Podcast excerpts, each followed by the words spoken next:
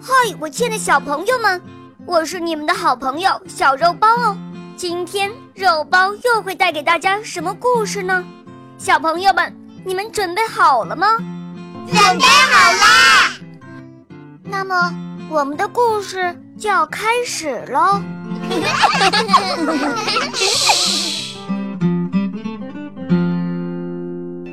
从前有一个名叫沈清的小女孩，妈妈在生他的时候因为难产去世了，只剩下他和爸爸相依为命。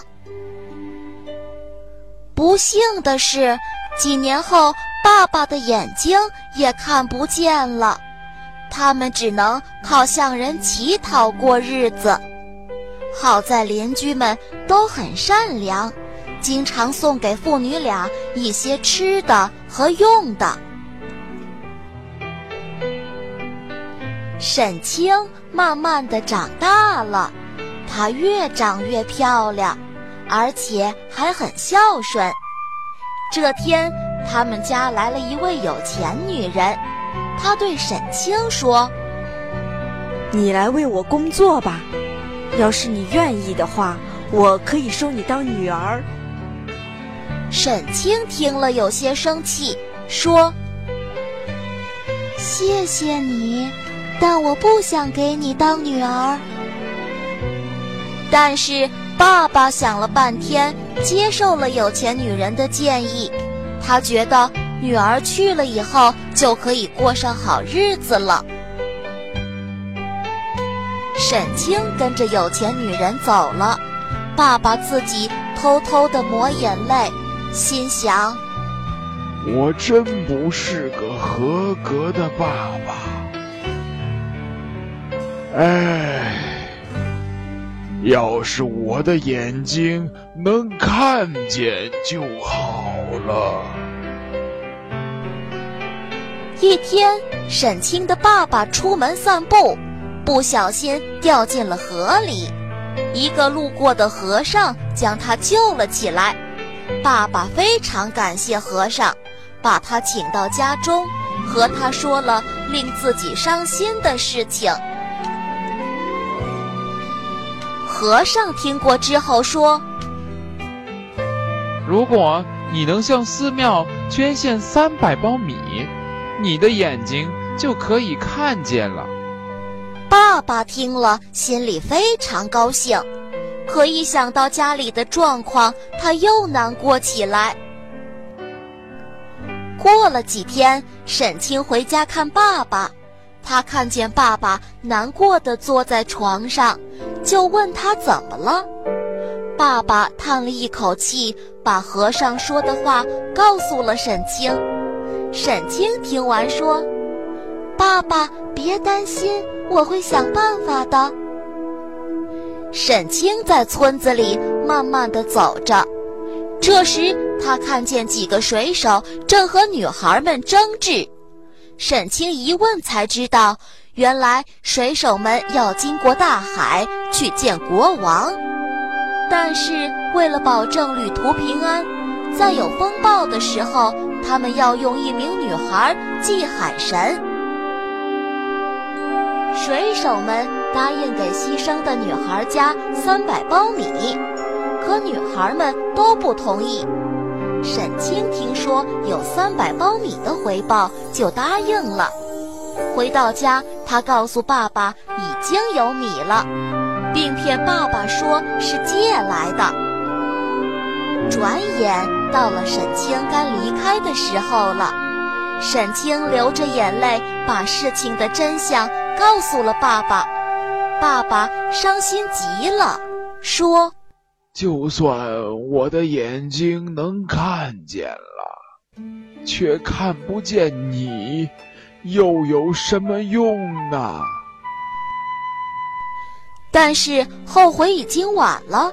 沈清和水手们出发了，水手们很同情这个孝顺的女儿，他们都希望不要有风暴。可他们出发没多久，海上就狂风大作，水手们只好无奈地将沈清扔进了大海。沈清被带到了海神的宫殿，海神见她长得漂亮，就让她在宫殿里住了下来。沈清在这里生活的非常好。可是沈清十分想念爸爸，他请求海神让他回到陆地上生活。海神被他的孝心感动了，于是趁他睡着的时候，把它放在了一朵大莲花的花苞中，让它飘到了陆地上。第二天，一个渔夫惊讶地发现水上飘着一朵金色的大莲花，他想，如果我把它献给国王，一定会得到许多奖赏的。于是。渔夫把大莲花带到了国王的面前，国王命人将莲花打开，看到里面有一个非常漂亮的女孩，他惊讶极了。沈清把发生在自己身上的故事都告诉了国王，国王一下子就喜欢上了这个美丽善良的女孩。不久。国王和沈清举行了婚礼，沈清生活得很幸福。他命人回村子里找爸爸，却没有找到。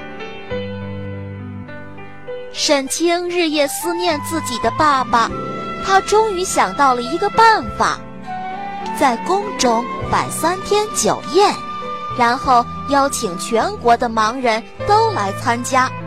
他相信。这样一定会找到爸爸的。第一天过去了，他没看到爸爸；第二天过去了，他还是没看到爸爸；第三天仍是一样。就在沈清快要放弃的时候，他听到了熟悉的哒哒声。沈清高兴地跑上前去：“爸爸，你是谁呀？”为什么叫我爸爸？我的女儿已经死了，是我的愚蠢害死的。爸爸流着眼泪，痛苦地说。于是沈清把自己离开家后的经历原原本本地告诉了爸爸。爸爸一把抱住沈清，放声大哭起来。边哭还边说：“女儿啊，是爸爸爸爸，你没有害我，你看我现在生活的多好啊！”说着，沈清在爸爸的脸上吻了一下。那一刻，奇迹发生了，爸爸的眼睛睁开了，他终于能看见女儿了。亲爱的小朋友们，今天的故事就讲到这儿了。更多精彩的故事，请关注我们的微信公众号，请搜索“肉包来了”，加入我们吧。我们明天再见哦，拜拜。